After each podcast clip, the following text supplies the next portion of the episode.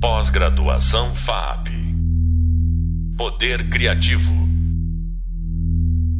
Arte fora do museu e mapas afetivos.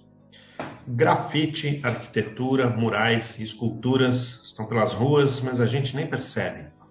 São coisas físicas que estão lá e a gente passa por elas sem ver. E às vezes é uma obra de arte importante, um artista importante. A cidade tem ainda outro aspecto: histórias. Como fazer as pessoas perceberem o mundo ao redor?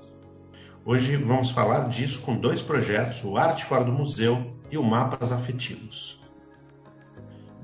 Hoje eu trouxe o meu sócio, Felipe Lavenhati, para conversar sobre dois projetos que temos trabalhado juntos nos últimos 10 anos. Um é um mapeamento de arte no espaço público, que tem evoluído para outras possibilidades. O outro é a geolocalização de histórias.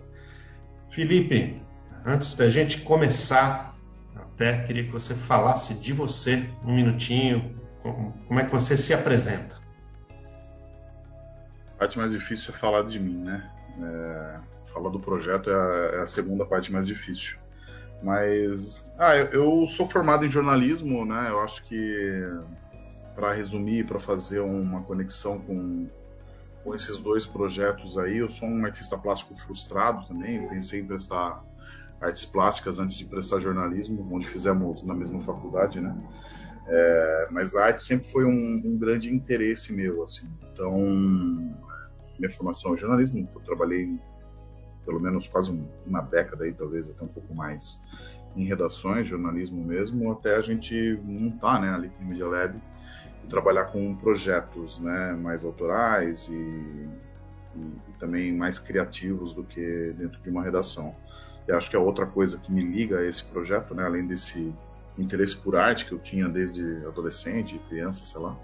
É, o que me atraiu no jornalismo e o, e o, que tem ligações um pouco com arte fora do museu, mas muito mais com mapas afetivos, são as histórias, né? Eu acho que o que me levou a fazer jornalismo é essa...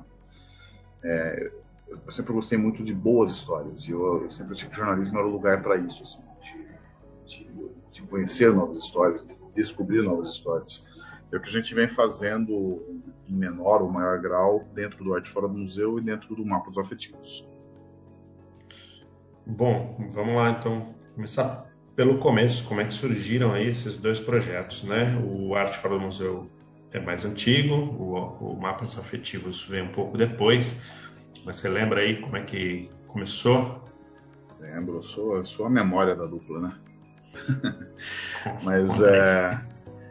Cara, é, enfim, acho que tem que contar um pouco como a gente se conheceu também, né? Acho que a gente começou a trabalhar junto em 2009 e aí era uma relação de trabalho simples de prestação de serviço realmente. A gente não tinha é, essa, essa, essa sintonia que a gente tem hoje, né? Mas acabou que surgiu uma oportunidade de fazer um, era um edital é, de arte digital do, da Funarte.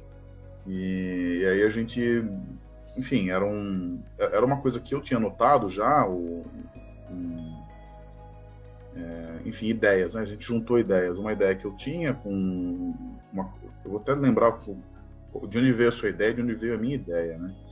A, a, a minha percepção de que faltava é, esse mapeamento de arte, né? Essa identificação da arte na rua, veio de quando eu fui fazer uma visita na FAAP e eu descobri que tinha umas obras do Aleijadinho lá. Isso me chamou a atenção, assim, não sabia que tinha Aleijadinho na cidade e eu fiquei pensando, falei, cara, deve ter mais artistas aí com obras na cidade e a gente não sabe. E você, eu lembro que você pegou um avião, não vou lembrar qual foi, e você estava vendo alguma revista do avião e tinha alguma coisa dos gêmeos. E você falou, e aí você a gente teve essa, trocou essa ideia, você pensou, cara, não tem, né? Não tem uma identificação da, dos grafites na cidade. E aí a gente juntou essas ideias e inscreveu esse projeto é, dentro do desse da Funarte e foi quando a gente foi contemplado com o prêmio. E com todo o dinheiro do prêmio a gente fez todo o projeto sem ter lucro nenhum, assim. A gente achou que era uma era uma grande oportunidade de a gente colocar em pé a ideia, que nos parecia uma ideia boa e pelo visto ainda é, né, uma ideia boa, é esse mapeamento da arte urbana, né, não só, não só de dessa, quando falo de arte urbana, o grafite sobressai, mas não só de grafite, né? A gente começou a pensar em escultura, murais e arquitetura logo do, do começo. E, e, aí foi isso. Nesse começo, com essa pequena grana que a gente ganhou, a gente gastou tudo para fazer um aplicativo, um site. Eu lembro até dessa história que era algo como 30 mil reais o prêmio e o cara estava cobrando isso. 28 para fazer o aplicativo. Exatamente, foi, é, é por aí. Era exatamente isso. Então a gente falou assim, cara, não dá, a gente deu uma chorada no aplicativo para conseguir sobrar, para conseguir fazer o site. É, foi basicamente isso. E a gente saiu na cidade, é, a gente teve uma ajuda né, de, de cura, curadoria do Diogo, que era da. Esqueci o nome da companhia dele. É, ah, mas a gente pegou quatro, quatro caras para ajudar a fazer a curadoria em cada uma das áreas, né? Isso, é. É, e aí a, a, esse processo foi muito interessante, né? Porque a gente tinha uns nomes nas nossas cabeças de tipo, ah, legal, a gente conhece alguma coisa.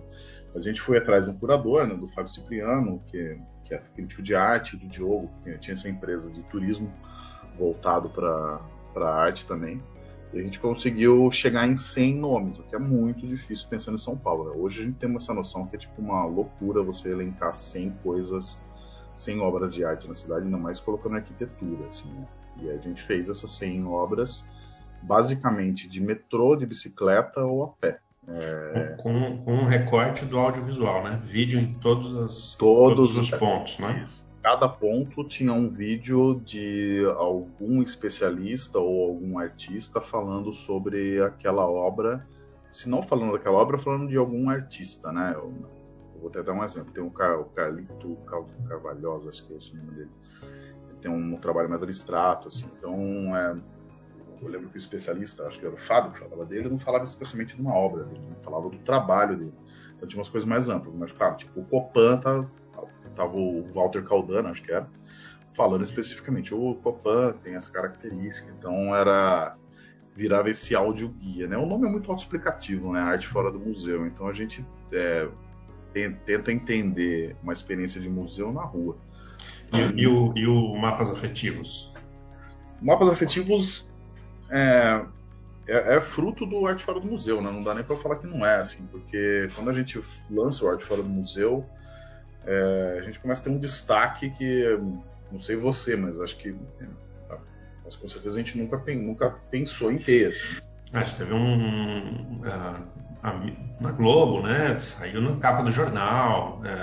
Foi uma coisa meio. aquela ideia óbvia que ninguém tinha tido antes, né? Exatamente. E. Não, foi muito maluco, porque eu não esperava isso. Assim, tipo, e a gente começou a ter uma.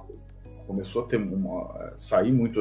Muito engraçado, né? Porque a gente trabalhava por trás, né? escrevia matérias, né? Você a gente fazia a parte do jornalismo, de divulgar coisas. De repente as pessoas começam a nos procurar para dar notícias sobre a gente. E a gente começou a sair, saiu no Globo, saiu na Veja, uh, TV Cultura, né? saiu muito, um, um, monte de lugar, Folha, sei lá, saiu um lugar para danar, assim.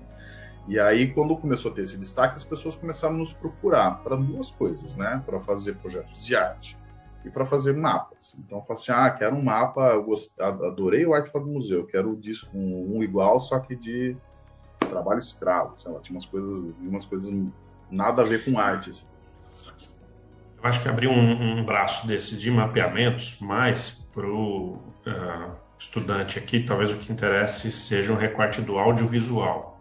Então, nem todos os mapas que a gente produziu viraram projetos audiovisuais, mas esses dois especificamente, fortemente acho que foram por esse caminho. Sim, né? sim, sim, sim, sim. Viraram. É, é.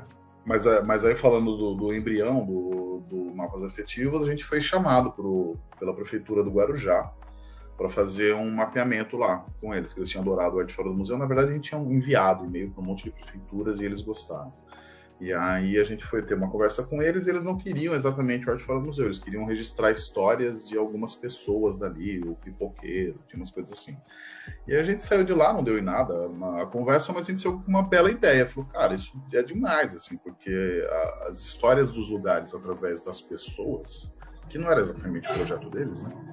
Era mais uma história do, das pessoas e não dos lugares.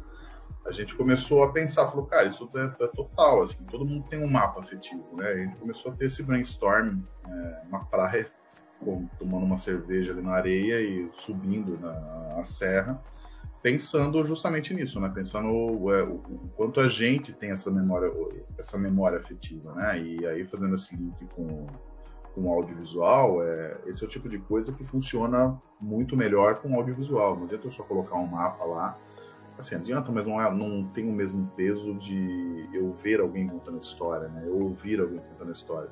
Quando você ouve, vê alguém contando a história, você vê a emoção, né? E o mapa afetivo está muito ligado com isso.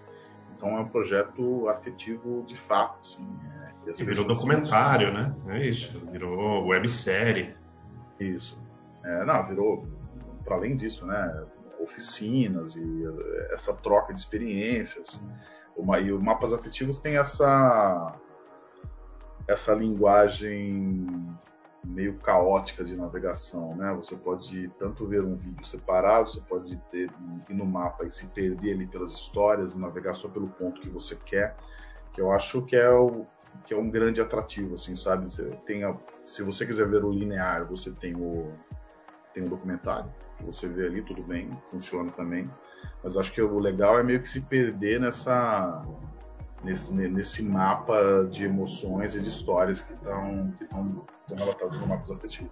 Tá te ouvindo falar, né? Eu acho que legal compartilhar uma coisa que, que tem acontecido com a gente já há muitos anos, que é fazer um projeto.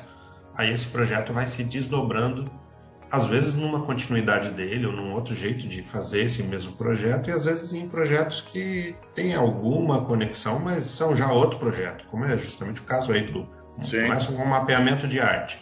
Aí depois desse mapeamento de arte nos chamam, a gente vai fazer vídeos uh, ah, para a uh, Secretaria de Comunicação do município de São Paulo sobre turismo. Uhum. Isso a partir do mapas afetivos, que sim, já é sim. é uma, uma conexão com a arte fora do museu. Uhum. É, se, e, se, você, se você comparar o arte fora do museu com mapas afetivos, a única coisa que liga, liga eles é, é o mapa, entendeu? Não, não, tem mais nada. Assim, Os vídeos, né? É, são os vídeos, mas assim, é, vídeos, enfim, outros projetos têm vídeos, né? Mas acho que é, isso que você falou é interessante, assim, que os projetos vão se desdobrando realmente. Esse da, da secretaria foi bem interessante, né? Porque é isso, a, a, secretaria nos chamou justamente por causa do mapas afetivos para fazer um vídeo em 360, que era outra, outra linguagem também. Que a gente já é. tinha experimentado no mapas Sim. afetivos, né? A gente fez os, os locais é. e as pessoas contavam as histórias, a gente ia até o local que a pessoa estava contando a história e fazia um vídeo em realidade virtual, usando uma câmera que você trouxe. A primeira foi você que trouxe? Foi, da França. Da França, lembra quanto custou? É. 800 reais. Então, ah, é, foi, é, é, é, foi a primeira, primeira câmera 360 lançada. Assim. Depois a gente comprou uma chinesa, né? Sempre é. fazendo experiências com inovação assim que acabaram também abrindo algumas portas, né?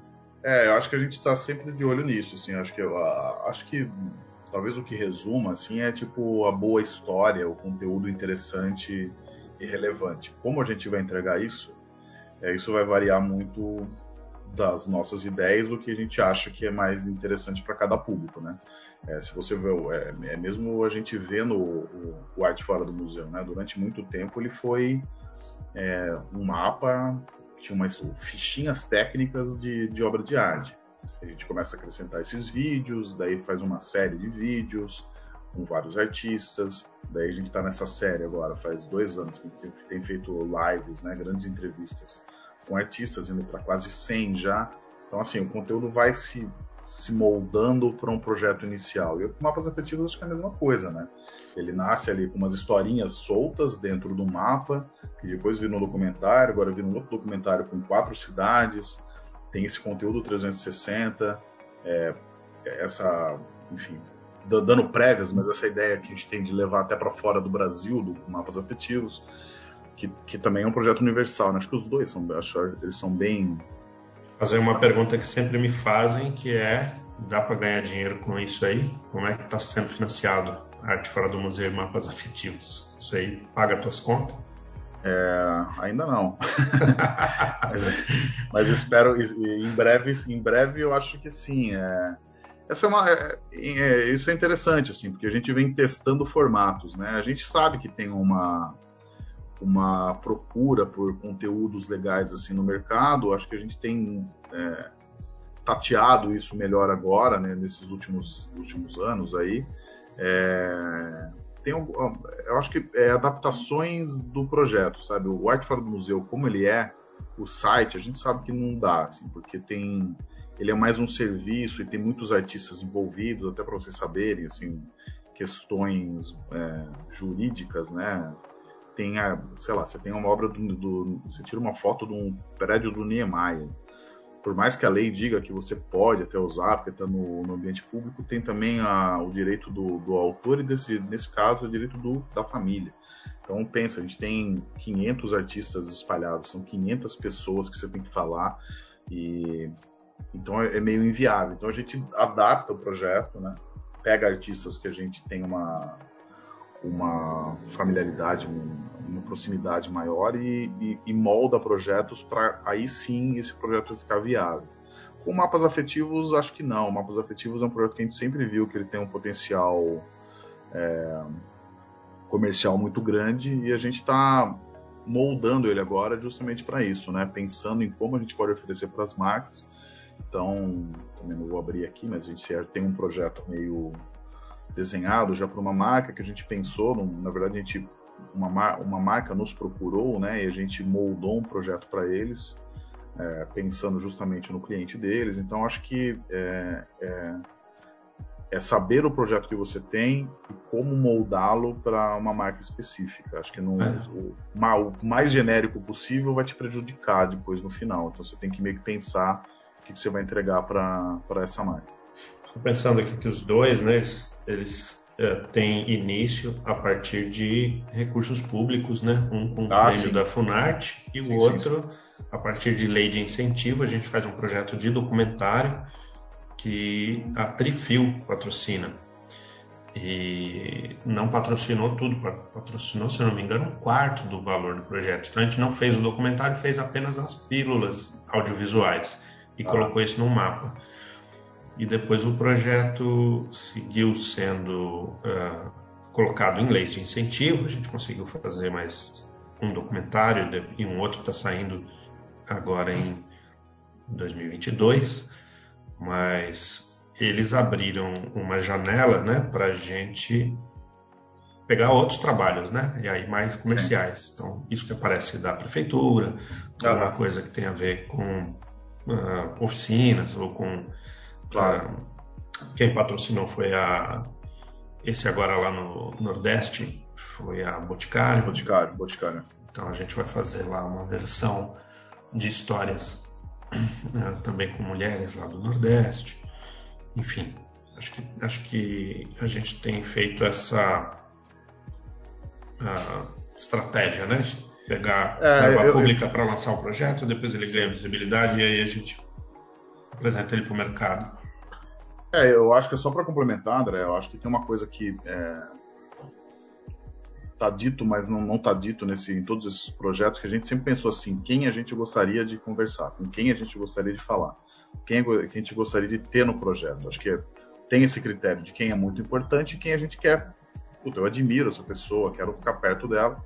Isso também vai abrindo portas, né? Eu acho que é o que tem acontecido agora, né? Tipo, a gente se aproximou do Dexter, né? E aí a gente vai agora fazer o um documentário do cara. Então acho que é, é, é essa ramificação de, de contatos e é, acho que tem, tem um pouco do, do, prazer do que você faz, né? Então se você trabalha com alguém que você gosta, é, é, um assunto que você gosta, as coisas fluem melhor, né? E acho que isso também ajuda também a ampliar sua rede, principalmente de pessoas que antes você só admirava e você pode chamar de um par seu ali na, na sequência. Sempre falei isso no jornalismo e para os alunos de cinema também tenho dito que, por exemplo, esse tipo de documentário, mas o jornalismo em si, mas um documentário que vai entrevistar pessoas, é a melhor desculpa para você conversar com uma pessoa que você sempre quis conversar e não tinha ah, nenhuma desculpa para chegar lá e pedir uma entrevista.